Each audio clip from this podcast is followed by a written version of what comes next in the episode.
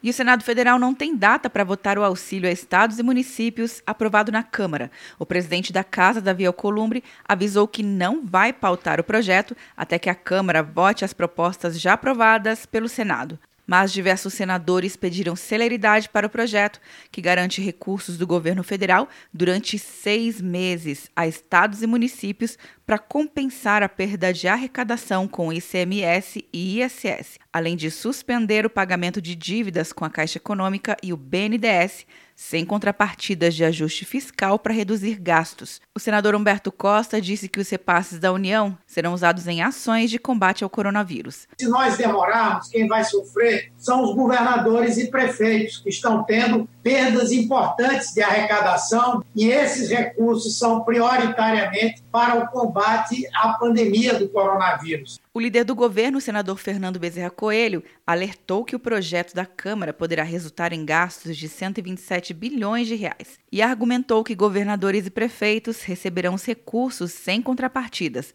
e que o critério da compensação das perdas de arrecadação vai beneficiar os estados mais ricos.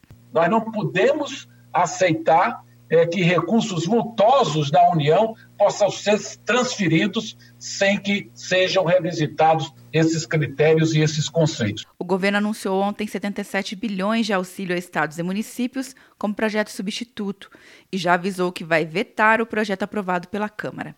Quer um ano sem mensalidade para passar direto em pedágios e estacionamentos? Peça a Veloy agora e dê tchau para as filas. Você ativa a tag, adiciona veículos, controla tudo pelo aplicativo e não paga mensalidade por um ano. Por tempo limitado. Não perca. Veloy. Piscou, passou. De Brasília, Luciana Castro.